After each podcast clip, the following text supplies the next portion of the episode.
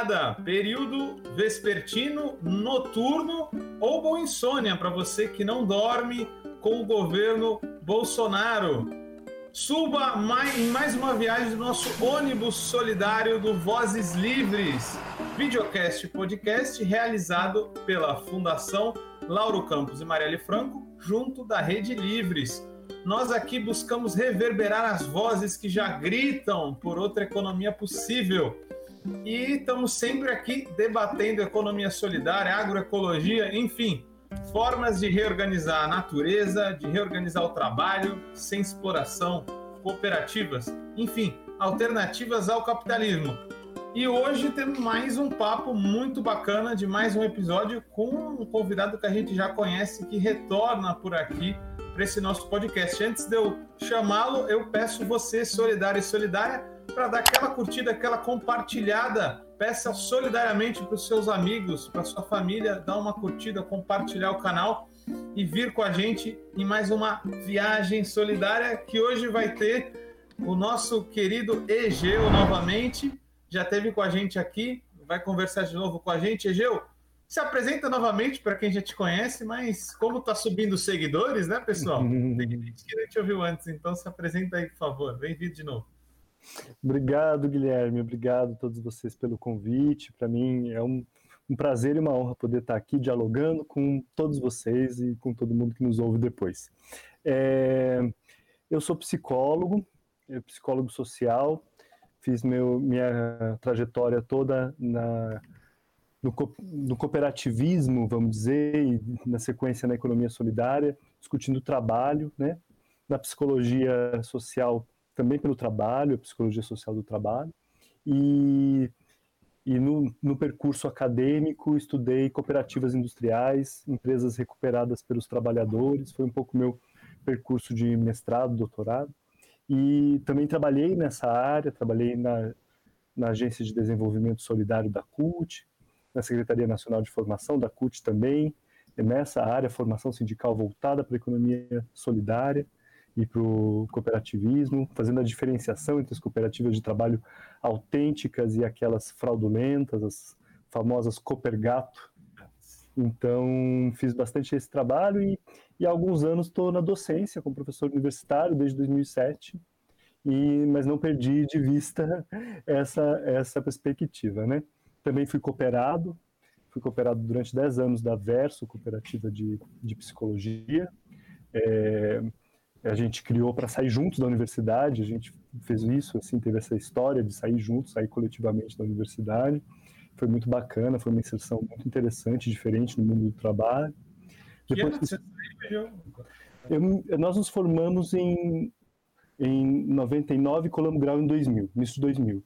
E a cooperativa, em 2000, a gente tentou constituir, tentou assim, a gente teve apoio da própria incubadora de cooperativas da USP para a constituição, nós e uma outra cooperativa à época, Integra. É, e a gente, então, se, se legaliza como cooperativa, se formaliza em 2001. E a gente alugou uma casa perto do metrô Sumaré e a gente atuava com psicologia clínica e também com psicologia social. A gente fez formação para a Prefeitura de São Paulo, em Economia Solidária. A gente fez o primeiro levantamento de, e mapeamento de cooperativas e associações de reciclagem no município. Gente fez vários trabalhos aqui naquela época já com Economia Solidária. Formação também para os SECOS, os Centros de Convivência Cooperativa, para assistência social, pra, na linha da Economia Solidária. A gente trabalhou bastante com isso né, naquela época, ali até 2005, 2006. E foi uma atuação bem interessante como, como cooperativa. Depois a gente ajudou, participamos do congresso de fundação da Unisol, fomos parte do congresso de fundação da Unisol, participamos também em alguns momentos é, por outros caminhos do, do Concute, tivemos no, no em 2003, então foi uma, uma atuação muito interessante como cooperativa. E também fui cooperado de outras, da Plural, que é uma cooperativa que atua até inclusive atualmente também no desenvolvimento rural, né, as questões de desenvolvimento rural. Então, é, tenho essa, essa participação aí pela, pela economia solidária como pesquisador, mas também como, como cooperado durante algum tempo.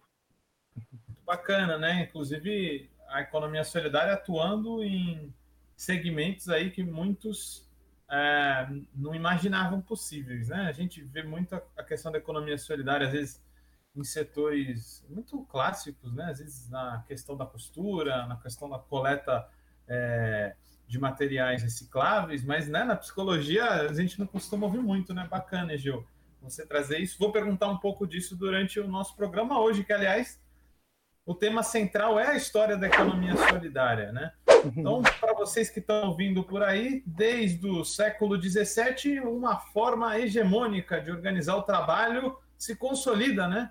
Estou colocando ali como referência a Revolução Inglesa. É lógico que ah, em 1492 os portugueses e espanhóis invadem a parada por aqui, mas podemos dizer que no século XVII, com a Revolução Burguesa, uma forma hegemônica de organizar o trabalho se coloca pelo mundo, né? A Revolução Industrial logo depois, depois a Revolução Francesa. Então, aquela forma capitalista de organizar o trabalho supera todas as outras, né? Se a gente for olhar para a Europa, supera o feudalismo, que tinha uma forma bem específica, mas aquilo ali virou a lei, né, Egil? E até hoje, para os nossos ouvintes é, ficarem pensando, o que, a única forma que se pensa muitas vezes de organizar o trabalho é essa forma, né? Com chefe, com patrão, assalariada mas tem outra forma possível, que é essa que a gente chama de economia solidária. Para alguns, uma questão meramente de organizar diferente o trabalho, para outras, uma questão mais sistêmica, né? outro mundo, outra economia possível, mas enfim, todas as possibilidades estão dadas quando não é o capitalismo que nos rege. E aí, neste momento que já me vem aquela voz, a voz da consciência solidária, com algumas datas muito importantes para a gente começar esse debate. Voz, diz para a gente aí um pouco das origens da economia solidária. O Fórum Brasileiro de Economia Solidária é fruto do processo histórico impulsionado no primeiro Fórum Social Mundial, que reuniu 16 mil pessoas vindas de 117 países em janeiro de 2001. No ano seguinte, o GT brasileiro elaborou uma carta ao governo Lula intitulada Economia Solidária como estratégia política de desenvolvimento. Aquele documento de interlocução com o futuro governo apresentava as diretrizes gerais da economia solidária e reivindicava a criação da Secretaria Nacional de Economia Solidária. Em junho de 2003, foi realizada a terceira plenária brasileira de economia solidária, que mobilizou 17 estados e teve a participação de 900 pessoas de diversas partes do país. Foi nesse evento que foi criada de forma definitiva a denominação Fórum Brasileiro de Economia Solidária. A força mobilizadora da terceira plenária desencadeou a criação de fóruns estaduais e regionais, que puderam garantir, por sua vez, a realização do primeiro encontro nacional de empreendimentos de economia solidária, com trabalhadoras e trabalhadores de todos os estados. Este encontro contou com a participação de um total de 2.500 pessoas e aconteceu em agosto de 2004. Muito bacana, nossa voz da consciência solidária trazendo esses marcos essenciais. Egeu, como você vê aí o nascimento da economia solidária? Se quiser também é, fazer conexões teóricas né, com o pensamento por trás da economia solidária, fala aí um pouco para a gente. Economia solidária é, um, é de terra Brasília, é meio onde? Como uhum. você vê esse nascimento, essa origem?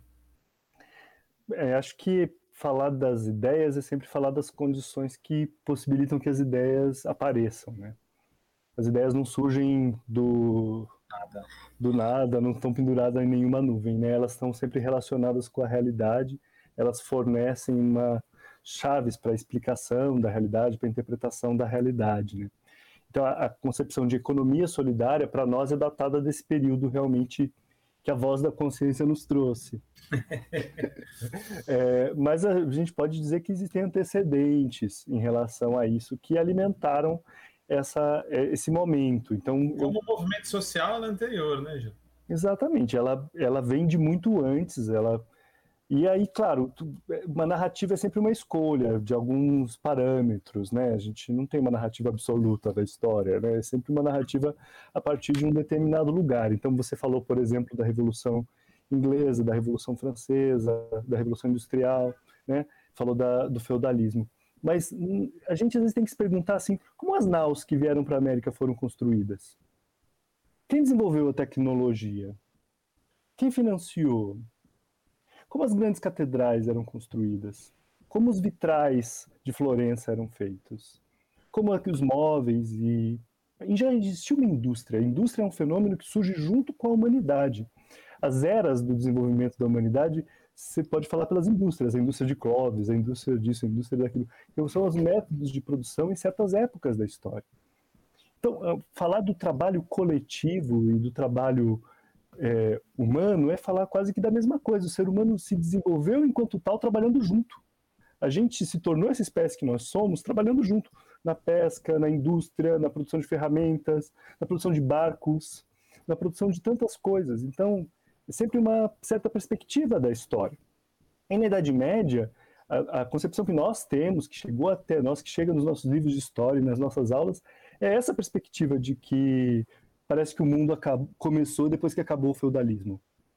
Mas não, o mundo vem de muito antes, né? E a organização do trabalho vem de muito antes durante o período chamado de medieval na Europa, só para falar dessa perspectiva europeia, né? Eurocêntrica. É... Eurocêntrica, no é, caso. É, de certa forma, eurocêntrica. É, é, ali existiam as corporações de ofício, por exemplo. As corporações de ofício não são a forma, não é nem o feudalismo, nem a forma capitalista que surge depois. Eles são o que era chamado lá de antigo regime, né?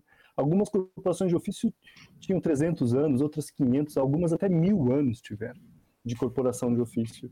É, a corporação, corporação, por exemplo, é, de, de que seriam os modistas, ou os, os alfaiates, ou os sapateiros, ou os vidreiros, eram corporações enormes que existiram, principalmente nas repúblicas italianas ali, mas se espalharam pela Europa com nomes diferentes, né? Na Alemanha eram as guildas, na França, na Espanha, na Itália eram corporações, tinham esse nome, mas eram organizações de trabalhadores, só que muito hierárquicas. Então, era assim, por exemplo, se a gente fala do vocabulário dessas corporações, a gente vai começar a identificar. Por exemplo, a pessoa entrava na corporação como aprendiz. Ela é, é como aprendiz, aí ela ia passando por vários setores como aprendiz. Às vezes ela pagava para trabalhar, às vezes ela recebia para trabalhar, dependendo da corporação, do poder que a corporação tivesse. Aí, ela, ela, em algum momento que ela queria demonstrar que ela já sabia, que, portanto, ela podia ser admitida na corporação de ofício, ela fazia uma prova de admissão. E essa prova de admissão era a primeira obra que ela apresentava, e essa primeira obra era a obra-prima. A obra-prima é justamente essa prima obra, né? essa primeira obra que apresentava para ser admitido na corporação. Então, é, era podia ser fazer uma, um terno, sei lá, uma roupa é, para a elite, para a corte, podia ser fazer uma coluna numa determinada catedral, podia ser fazer um sapato ou fazer um, um vitral para uma igreja. Então, essas obras eram extraordinárias, as obras-primas, tanto que é, foram são lembradas com esse nome. Né? Então, se você pegar todo o período do Renascimento, isso está muito forte, isso existiu durante séculos, essa organização. Aí a pessoa era admitida na corporação, ela virava um meio oficial ou um oficial, dependendo da estrutura, e ela ganhava a possibilidade de trabalhar como oficialmente, porque ela, porque ela estava oficializada naquilo. Quando ela podia, já detinha um conhecimento, ela poderia se tornar mestre de ofício. Então, então, virava mestre de ofício. O mestre de ofício era aquele que podia abrir sua própria oficina e ter os seus próprios aprendizes. Entende? Porque para ter aprendiz tinha que ser mestre. Então, é, essa estrutura de meio oficial, oficial, mestre, e, então era toda uma estrutura de trabalhadores. E tinha uma luta muito grande para que não se formassem muitos novos mestres do nada, né? Exato, é porque ela era muito hierarquizada, ela era hierarquizada, ela era, né? Mas, por exemplo, eh, na, na Alemanha, as corporações de ofício mandavam delegados que compunham a, a o grupo que coordenava a cidade, o Conselho de Administração das Cidades. Então, às vezes a gente fala do feudalismo assim, parece que a gente está falando de uma coisa super simples, sabe? Desse período histórico medieval não era, era muito complexo, tinha muita coisa.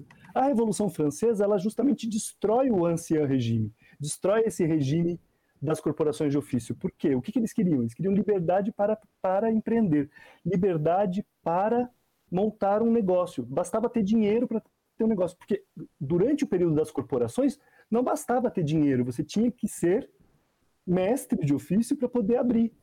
Porque tinha toda uma estrutura, tinha toda uma lei, tinha todo um Estado montado com base nas corporações de ofício. Então isso tinha que ser destruído. Isso foi destruído na Revolução Francesa, principalmente, e depois a Revolução Industrial levou isso às últimas consequências. Mas é só preciso dizer que existia um sistema dos trabalhadores antes da Revolução Francesa. Esse sistema foi destruído. E imediatamente após a abertura das primeiras fábricas modernas, os trabalhadores se reorganizam também.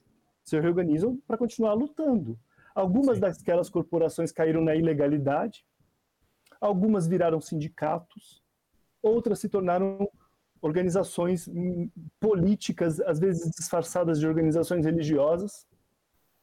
A palavra maçonaria significa pedreiros, né? É de maçom de pedreiro, a corporação dos pedreiros. Eu não sabia disso, interessante. A corporação dos pedreiros. Então, assim, essa, é, é, claro que é uma perspectiva europeia, mas é só para dizer que, que existia uma forma de organização do trabalho antes do, do capitalismo que era industrial, que desenvolvia tecnologia, que desenvolvia pesquisa, que fez aqueles vitrais extraordinários das catedrais italianas e assim por diante. Não era, digamos, o mundo não começa na Revolução Industrial ou no fim do feudalismo. O mundo é mais antigo, né?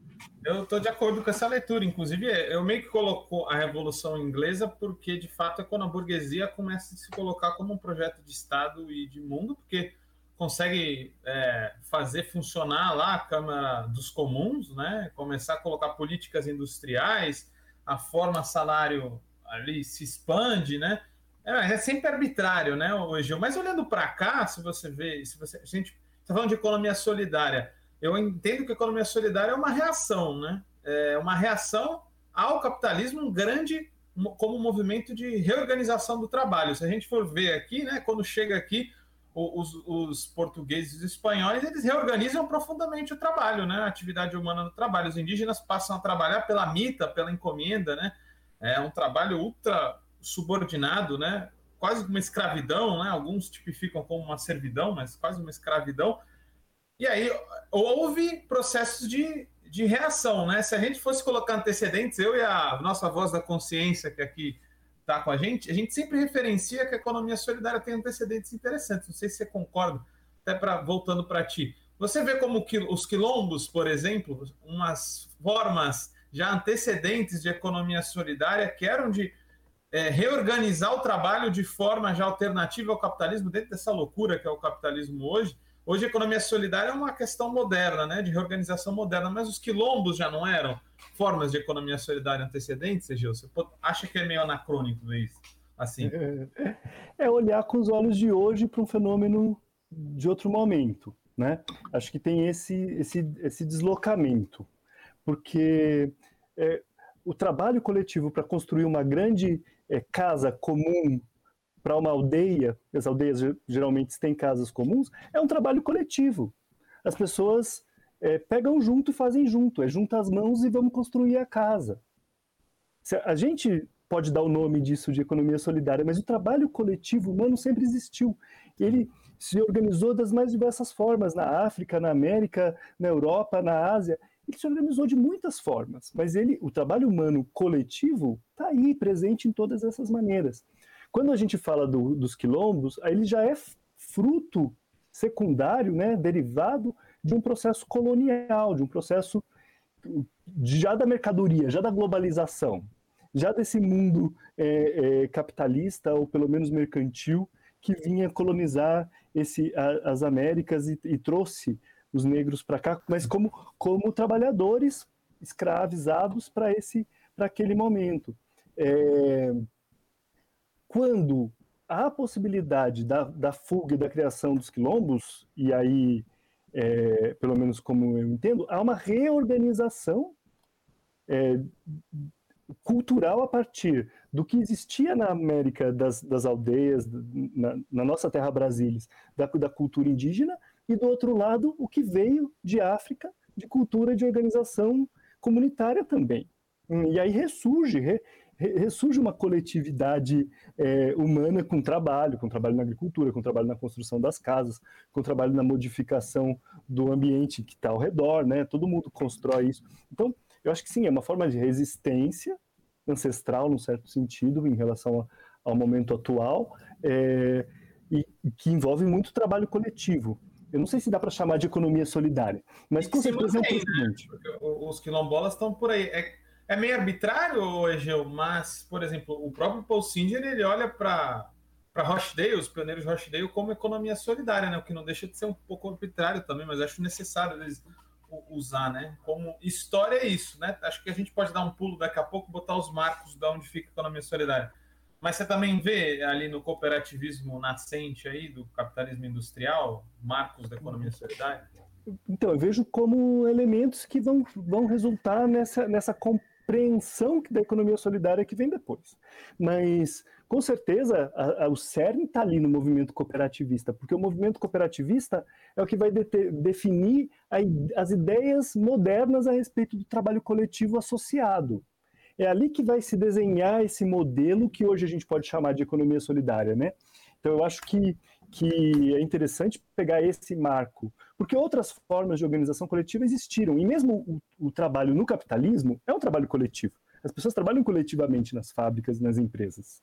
A questão é que elas estão subordinadas. O trabalho, na, a forma assalariada subordina o trabalho é, das pessoas, mesmo o trabalho coletivo delas. Né? É por isso que tem uma frase do Cid que é difícil às vezes de entender, quando ele fala que a economia solidária reúne o princípio da socialização dos usos do, do, do trabalho, que é da, do capitalismo, com o princípio da, da unidade entre posse e uso dos meios de produção, que seria de uma produção pré-capitalista.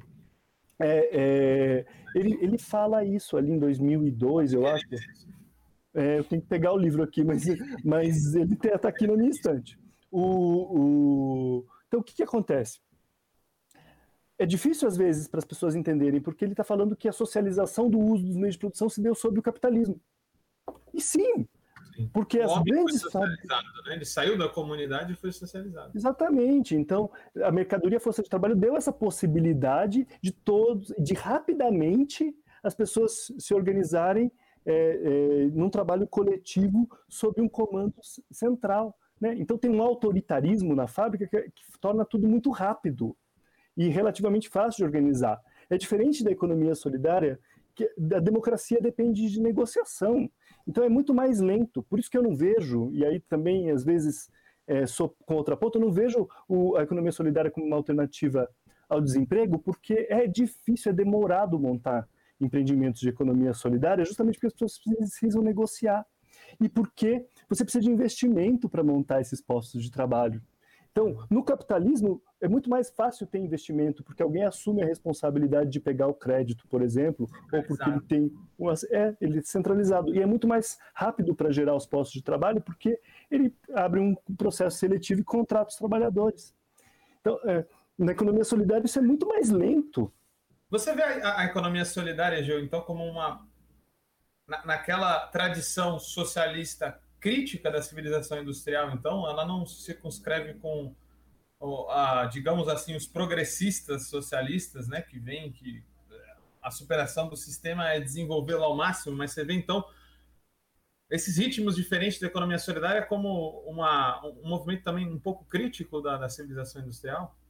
Eu acho que sim, que tem um aspecto crítico, inclusive é a noção de progresso a noção de progresso que está colocada, digamos, quase como que, é o que a gente respira, o ar que a gente respira, né? Mas acho que voltando a esses marcos, e aí falando primeiro da Europa e depois do Brasil, a, a, o, a cooperativa lá de Rochdale, 1900, 1848, por aí, 46, é, Rochdale define os marcos desse trabalho associado moderno. Então, embora ele seja precursor à noção da economia solidária, de certa forma, está tudo lá. A ideia de que é uma sociedade de pessoas, não é uma sociedade de capitais. A ideia de que é aberto, de que, é, digamos, é uma sociedade aberta a, quem quiser, né? Participar dela. Essa, as portas abertas estão colocadas lá. A ideia de que você é remunerado é, pelo seu trabalho, independentemente das cotas de capital que você tenha. E se não for pelo trabalho, é pelas operações que você fez com a cooperativa, se não for uma cooperativa de trabalho. Né? É, ou seja, que você. Esses princípios que têm a ver com equidade, com participação, com democracia, eles estão todos colocados ali naqueles princípios de, da, da, da cooperativa de Rochdale. Então, de alguma diversidade religiosa também. Né? Sim, a, a, a, ideia da não de que a cooperativa não deve ter uma, uma, uma participação política no sentido partidário, de tomar o partido de um ou de outro, tem uma certa neutralidade em relação a isso, mas não que ela não seja uma atuação política. Eles entendiam isso, é o tanto que fundo o cooperativismo como atuação política, mas que ela deveria ser neutra em relação a, a, a, ao partido político ou à religião para permitir que todos pudessem ser sócios da cooperativa. Então, era nessa perspectiva que eles colocavam, né? E o, o não, entende? Não no sentido de que ela não pudesse ter um posicionamento político. Ela pode ter um posicionamento político, ela não pode ser partidária para não para não... porque é um movimento tático muito claro, né? Até tem, tem discussões entre o Marx é, e o Bakunin sobre isso, né? O Marx fala nada de ateísmo aqui, porque se a gente porque ser ateu é se colocar, né? Se posicionar. Ah, se você for ateu, você vai expulsar, você vai afugentar os trabalhadores. A gente tem que ser neutro, né? É, nesse sentido. Então, eu acho que foi um movimento tático também ali do cooperativismo, né, Gil? Porque ou você aceita todo mundo, ou se você se posiciona, você afugenta alguns. Né? Exatamente. E eles começaram por, por baixo, na base da pirâmide, com gente que era é, trabalhadora, mas estava em situação muito difícil naquele momento. Então, eles não começaram com os desempregados ou quem está numa situação ainda pior. Eram pessoas que estavam trabalhando, mas que estavam numa situação de risco. E, o, o, o, conseguiram se organizar pelo consumo. E depois foram para.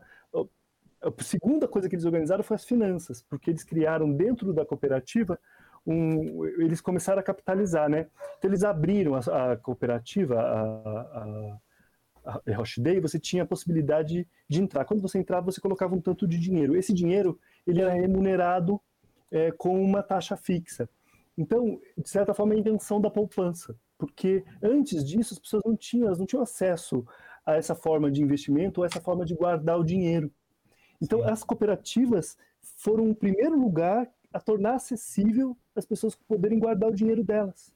As caixas de previdência são origem cooperativista, né? Da, da impossibilidade de se aposentar com os mecanismos de mercado.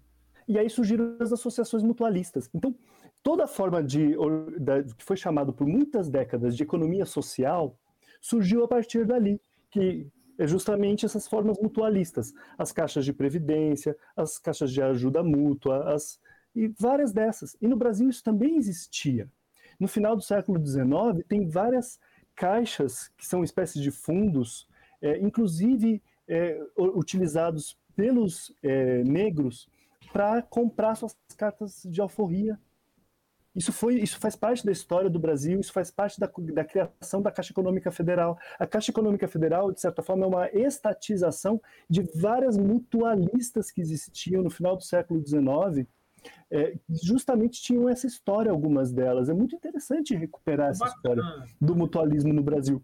Inclusive, tinham leis, a lei Eloy Pietà, em 33. Desimplifica é... essa visão estatista, né?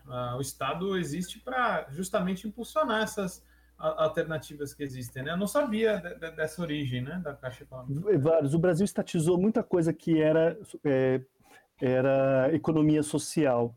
Se você for recuperar o histórico do INSS e depois do SUS, por conta do INAMPS, porque teve junto durante muitas décadas, você vai ver que boa parte foi desse jeito, que tinha as, as, as, as caixas de aposentadoria e, pensão que financiavam a saúde dos trabalhadores. Então, essa economia mutualista, essa economia social, está é, tá na base se você recuperar. Você vai ver que lá no governo Getúlio Vargas houve uma estatização das caixas de, de pensão, e foi criado os institutos de aposentadoria e pensão. Os institutos já passam a existir por força de lei, já são Estado.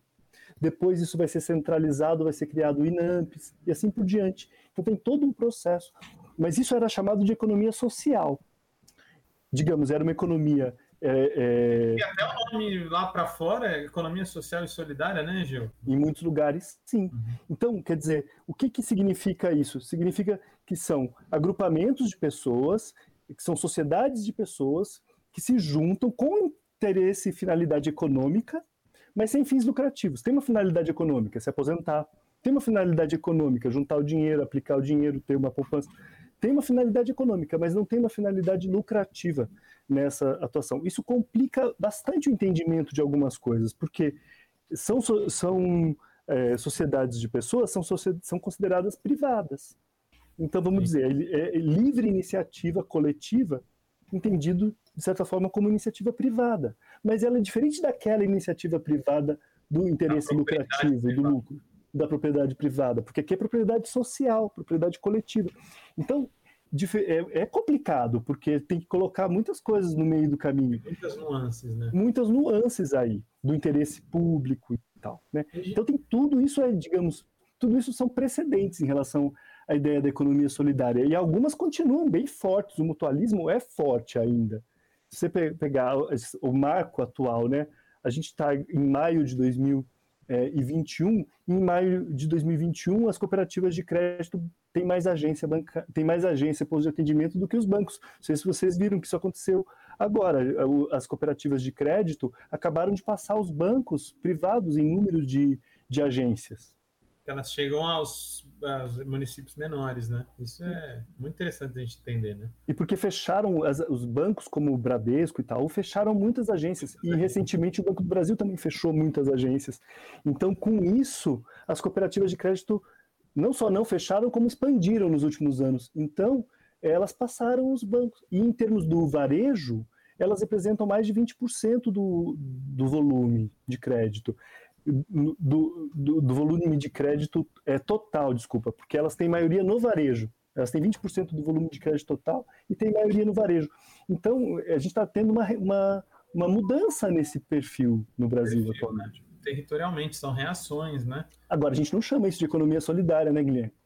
Entende? Então a gente tem que ver assim, isso é economia o quê? Isso é economia social, mutualista, não é exatamente economia solidária, mas guarda bastante, é, bastante identidade com a economia solidária. Até porque, né, aí é uma outra discussão que a gente tem que ter, assim como eles simplificam e a gente critica, também não podemos simplificar, porque há muitas cooperativas de crédito também que não exatamente operam como solidárias, né? É, esse é um grande ponto também que a gente tem que salientar. Mas, Gil, eu queria chamar a voz da consciência solidária aqui para a gente para falar um pouco dos números da economia solidária no Brasil e aí a gente dá um salto para explicar os marcos mais aí duros dela para a gente entender o movimento aqui no Brasil. Voz, diz para a gente quais são os números da economia solidária por aqui. O Brasil conta com mais de 20 mil empreendimentos solidários em vários setores da economia, com um destaque para a agricultura familiar.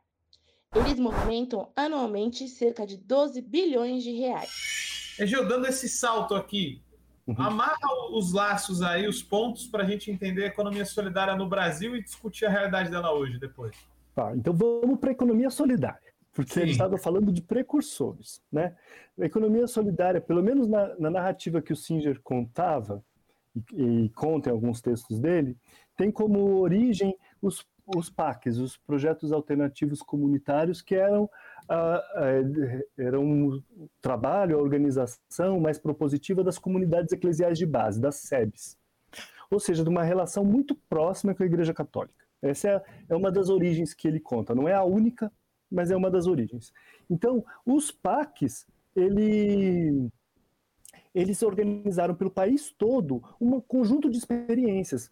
E essas experiências, algumas continuam até hoje. Por exemplo, eu já falei num outro momento da APAEB. É, mas o que, qual é a relação?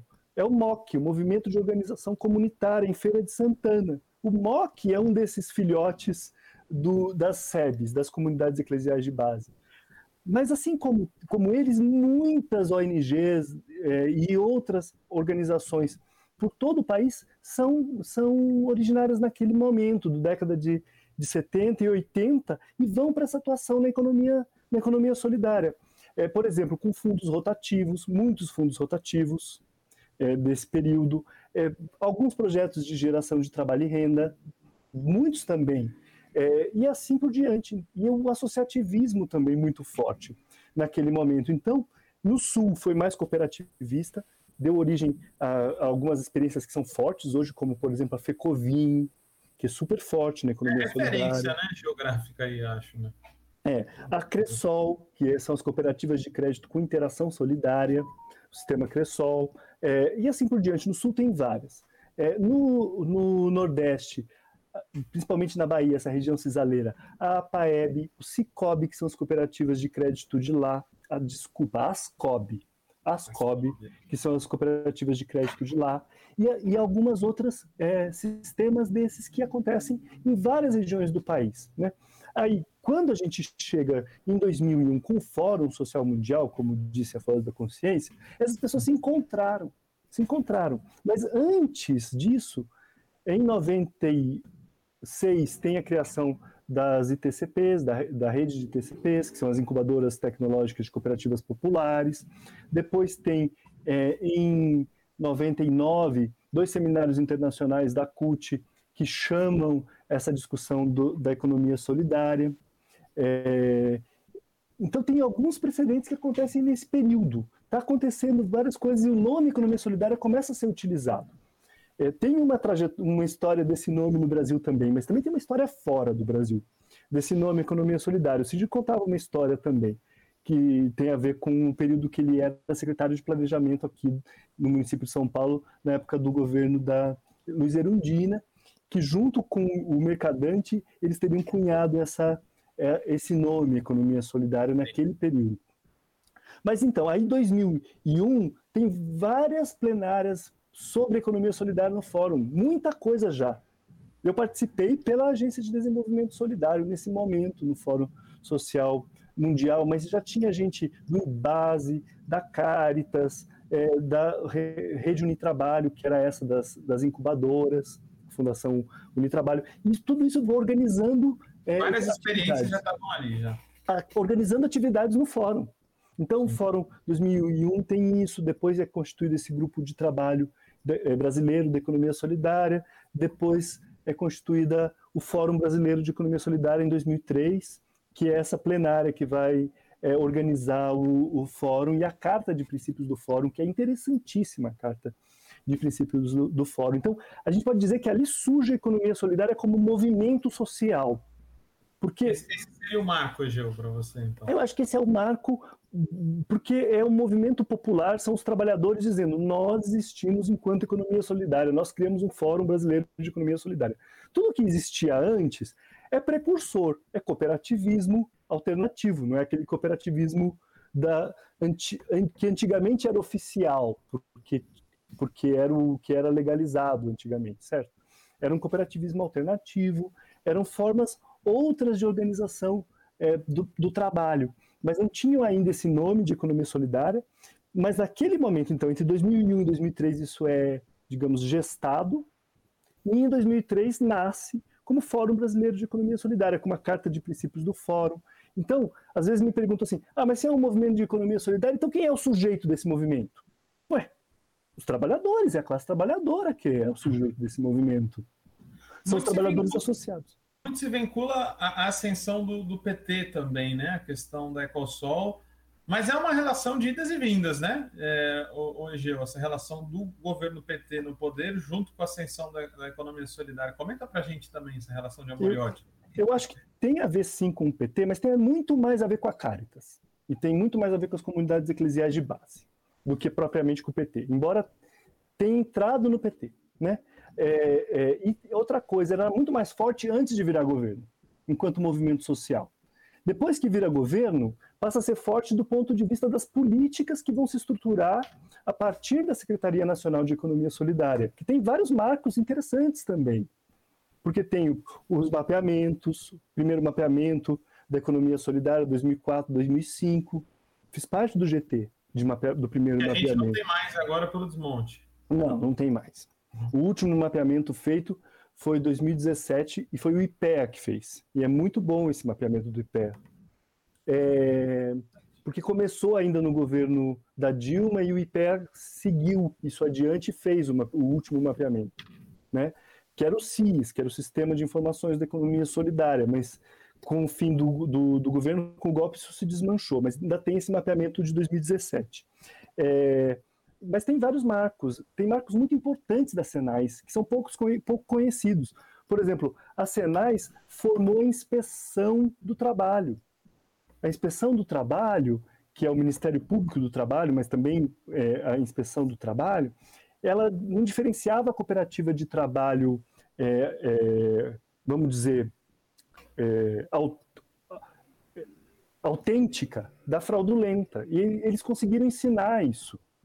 A distinguir. Ela altera essa inspeção ou ela. Ela fechava, a, a, inspeção a inspeção do trabalho mandava fechar as cooperativas de trabalho, porque ela entendia como fraude. Ela via cooperativa de trabalho e já entendia como fraude trabalhista.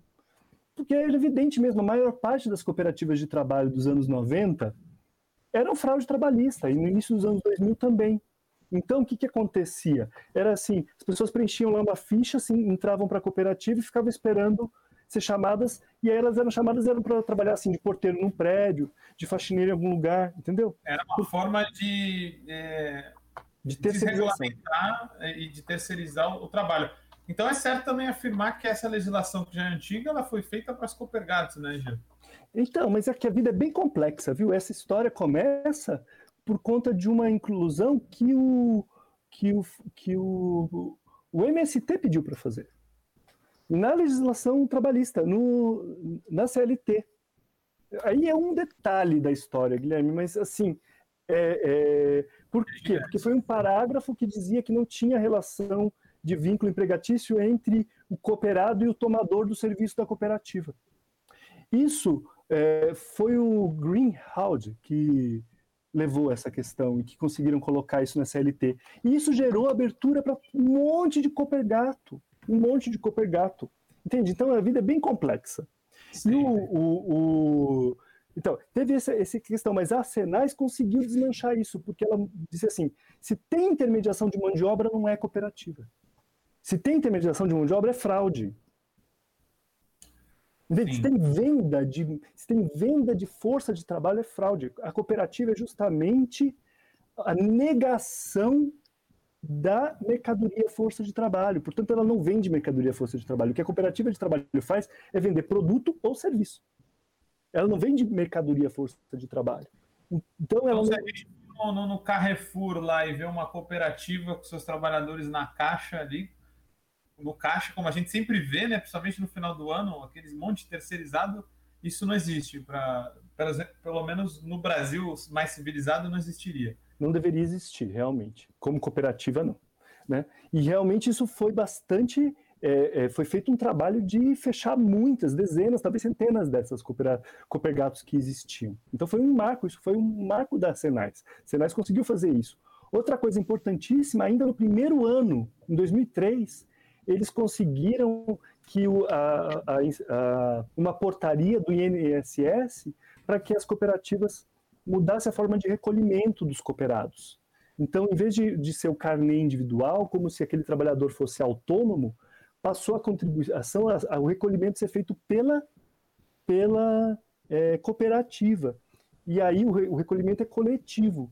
Ele é como. Aí eles criaram uma categoria nova, que foi a do do trabalhador autônomo coletivo, e que é exatamente a situação dos trabalhadores da, na economia solidária, porque eles são trabalhadores associados, então eles têm uma autonomia, mas essa autonomia é coletiva. Isso foi em 2003. É, e estabeleceu a forma que o INSS faz esse recolhimento dos 11% sobre o, o, o valor é, dos trabalhadores. Então, por exemplo, quando meu filho nasceu, o Ernesto, a, a, a Cris era cooperada da, da, da Verso, e ela recebeu a licença maternidade porque, ela, porque a cooperativa fazia o recolhimento. Porque é trabalho formal na cooperativa, não é informal. É trabalho uhum. formal, regulado.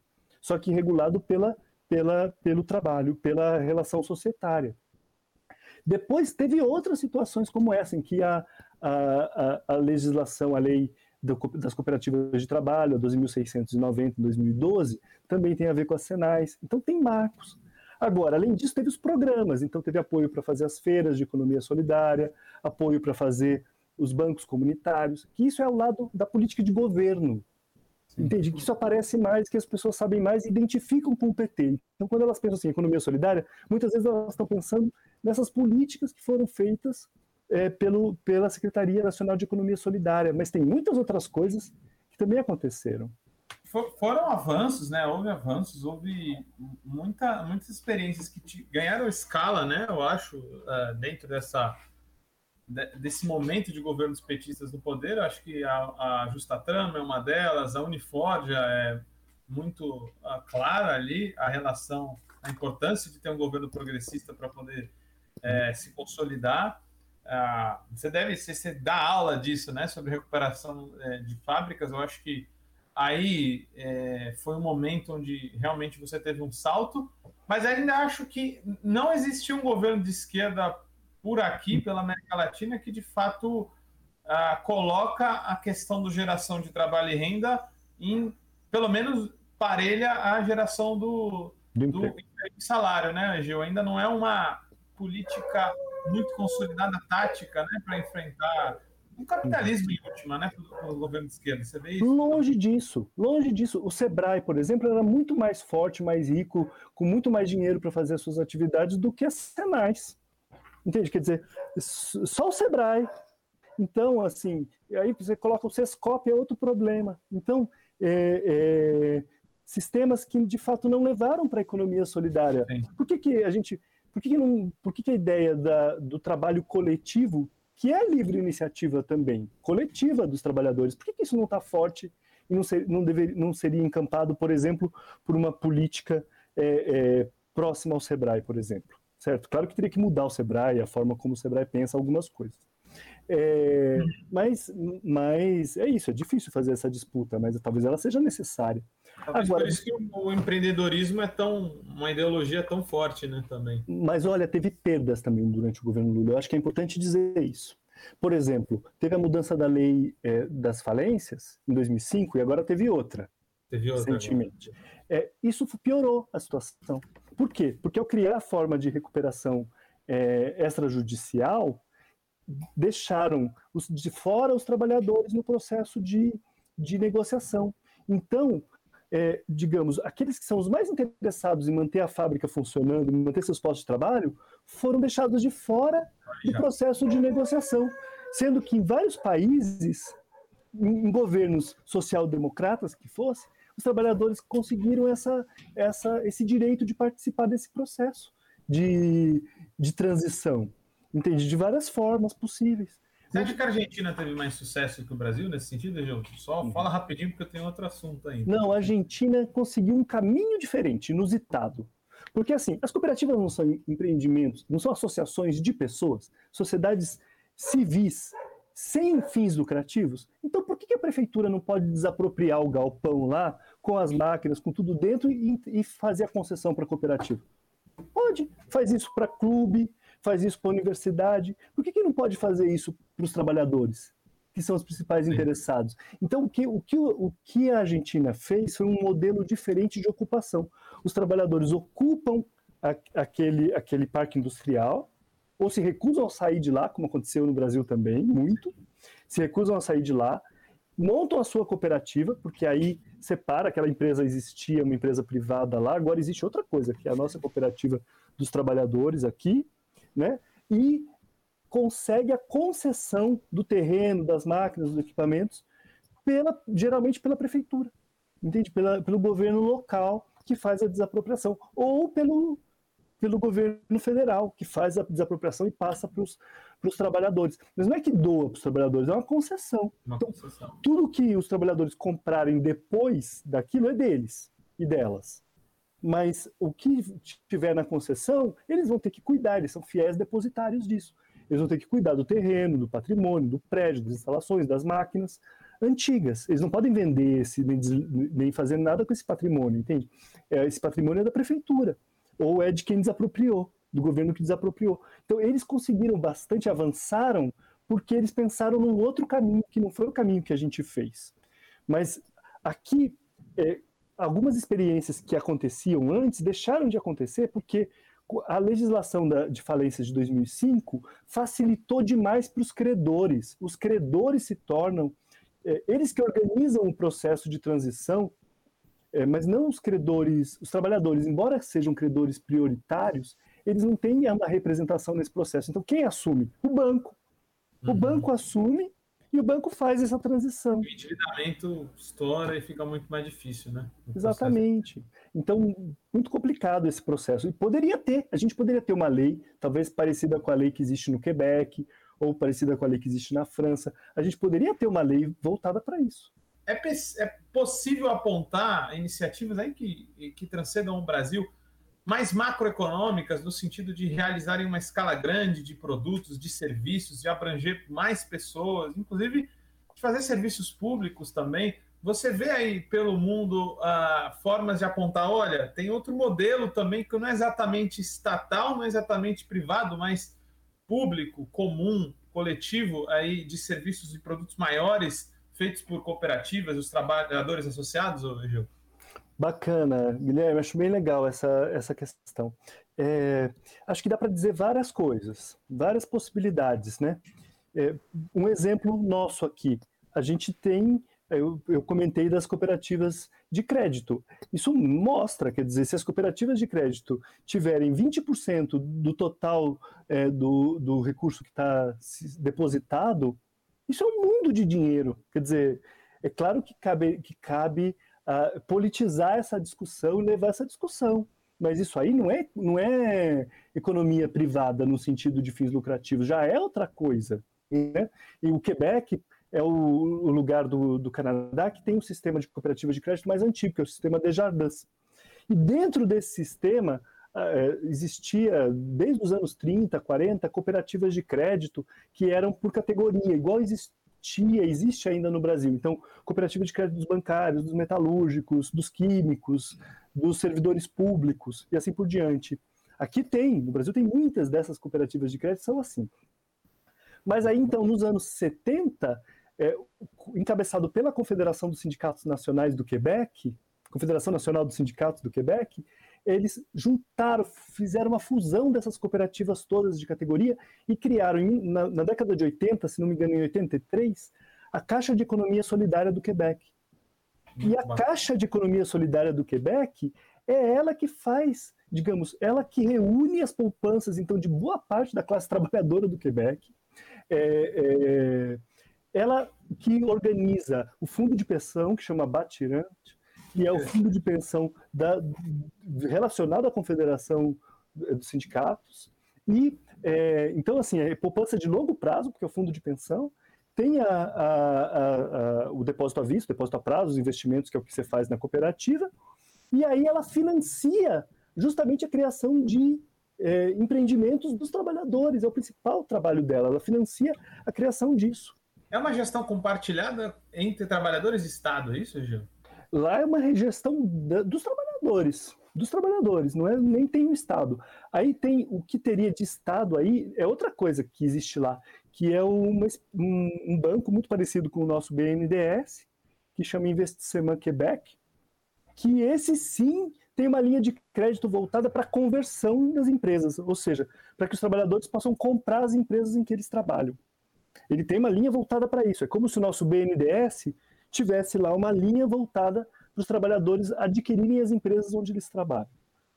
Aí é uma atuação estatal. Mas a, a Caixa de Economia Solidária ela também financia, só que ela financia negócios novos dos trabalhadores que se juntam para montar é, cooperativas e outras modalidades também novas. Né?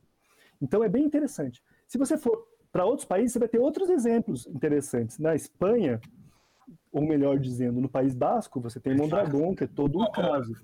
O Mondragon também depende de uma cooperativa de crédito, que é a, a Caja Laboral. A Caixa Laboral é ela que coordena o sistema de Mondragon. Também que é tem... é um conglomerado dos trabalhadores, né? Que é um conglomerado, são mais de 100 cooperativas industriais, né? E, a, e tem o Eroski, que são as cooperativas de consumo, e tudo isso é meio que encabeçado pela, pela, pela Caja Laboral, que também tem ela a, tá aposentadoria. Tá... Totalmente. Ela atua em vários lugares, atua em vários países. mas a, a centralização disso se dá no País Basco, é, em Mondragón mesmo. Mas o, eu acho que tem várias experiências. Na Argentina, além do movimento nacional de fábricas recuperadas, também tem uma situação que eu acho que é bom a gente pensar para o Brasil, que é a situação de quando eles privatizaram tudo, lá nos anos 90, eles quebraram. Por exemplo, a gente está falando agora da Eletrobras no Brasil.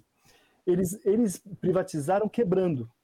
Ou seja, a, o saneamento básico, por exemplo, eles não fizeram um pacotão, eles fizeram por município. Então, os municípios, como é, é, é, grandes, né, Córdoba, sei lá, Buenos Aires, tinha interesse, né? tinha interesse privado. Mas os municípios pequenos não tinham. Então, o que, que, que, a, que, que a população fez? Criou cooperativas a partir dos munícipes. Entende? Os próprios munícipes do, do, do no município é, montaram a cooperativa de prestação de serviços de, de infraestrutura de saneamento, de eletricidade, de telefonia. Não, na Argentina. Na Argentina. Ah, tá. Tem, muitos, tem muitas experiências nessa linha. E é, e é, significativo. Já no Uruguai, a experiência mais significativa do Uruguai é na área da moradia e da produção social do habitat urbano, que constrói os bairros da cidade.